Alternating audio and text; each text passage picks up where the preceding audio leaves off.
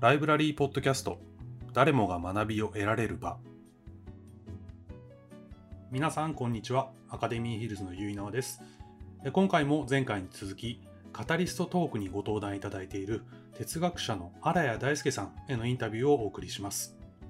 資本主義の社会では心の病気いわゆるうつを抱える人が増えると言われますがそれはなぜなんでしょうか？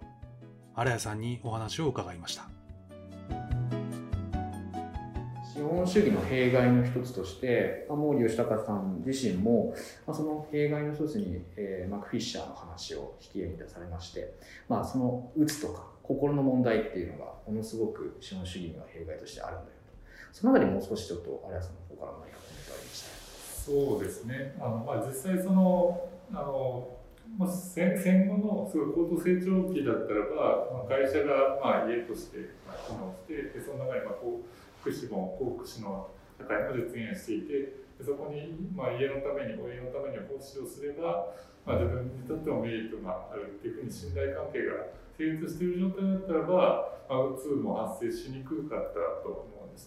で現状その、まあ、能力主義というかその頑張った人は、まあ、たくさんももあのお金が得れるけど、まあ、能力がない人をどんどん排除するみたいな形でになってくると、まあ、その自分があのいるられることの安心感というのがどんどん、まあ、少なくなってくるし、まあ、そのお金を得るっていうふうな、まあ、ためのハードルがすごい厳しいままになってくると、うん、でまあ、その個人を見ずにその、まあ、能力だけをいるというふうな形になる、そうすると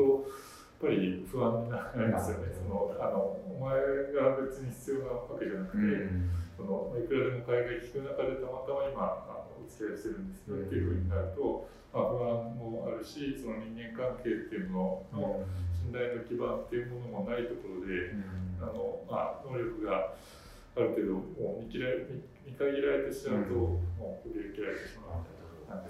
ぱりそれコロナ禍でやっぱりリモートワークがこんだけ普及してくると、まあ、会社に行かなくても仕事ができちゃう。一方で、まあ、一人でしこしこと仕事をしてしまうわけですからより一層能力評価に重きが置かれるっていうんですかね、まあ、仕事さえしてくれればいいっていうような人間関係の希薄さを生んでしまうっていうところはあるのかもしれないですよね。まあ、いわゆるコロナうつっていうやつですよね、そのリモートワークが進んでる、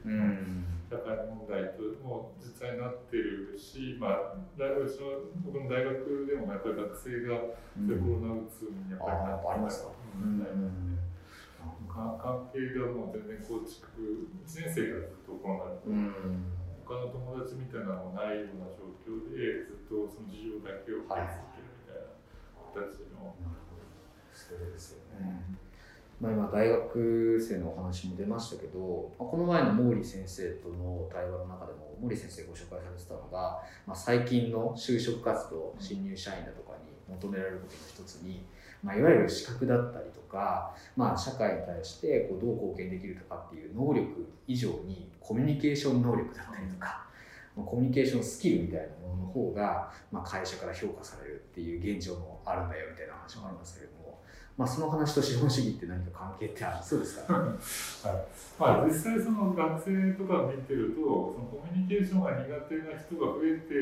るとあのむしろそのある程度も与えられた仕事は与えられた仕事でこなしてなんかあの自分の得意分野にこの能力があるからこれであのやるっていうふうな感じであの働く人の方があのそういうふうな心構えで仕事をするっていうふうなコミュニケーションっていうのは、まあ、あの必要であればするけど飲み会とかもなるべく行きたくないみたいな感じのあのそういうふうな人って増えてると思うんですけどそれってやっぱりあの、まあ、個人主義化っていうふうに、まあ、だいぶ前からのあの問題ではあるけどその、まあこうそれぞれの人があのこ個別にあの何か社会にあのそれぞれの個人として社会に関わるっていうふうな形の仕組みってそれってまあ大きく言えばその資本主義のやりあのシステムなわけですねそれぞれの個人が、まあ、自分がやりたいことをするんだとその自分が欲求を、まあ、やりたいことのかかあのか、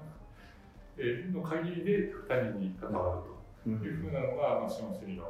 論議なので。そうするとその、まあ、中間団体というかその企業だったりとかっていうふうなのは、うん、まああの何なるべくない方が自由競争があの働く。ああそういうことですか。なるほど。資本主義があって資本主義が個人主義化を生んでいく。個人主義化がうつを生むんだけれども個人主義化どんどん助長した方が資本主義の仕組みとしてはもっともっと回る。今この中間団体としての企業っていうのはなければいいっていうそうですね、まあ、企業を作るにしてもその個々人のあの個々の仲のいい人もあの一つの企業体として企業に関わるみたいな感じのやり方に、まあ、どんどんななってきてると思うんですけど、まあ、そうするとその組織を作るっていうふうなことのまあていうかあの、まあ、意味みたいなのがちょっと変わってく。る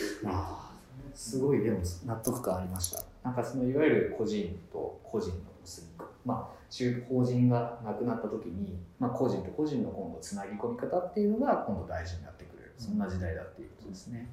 ありがとうございます、えー、荒谷さんに経営、えー、この資本主義の弊害としての打つということでお話をいただきました。ありがとうございました。資本主義の下で加速する個人主義。皆さんの周りでも思い当たるところがあったのではないでしょうか。え次回はいよいよ荒谷さんへのインタビュー最終回。テーマは Z 世代です。それではまた次回。どうぞよろしくお願いいたします。ライブラリーポッドキャスト。誰もが学びを得られる場。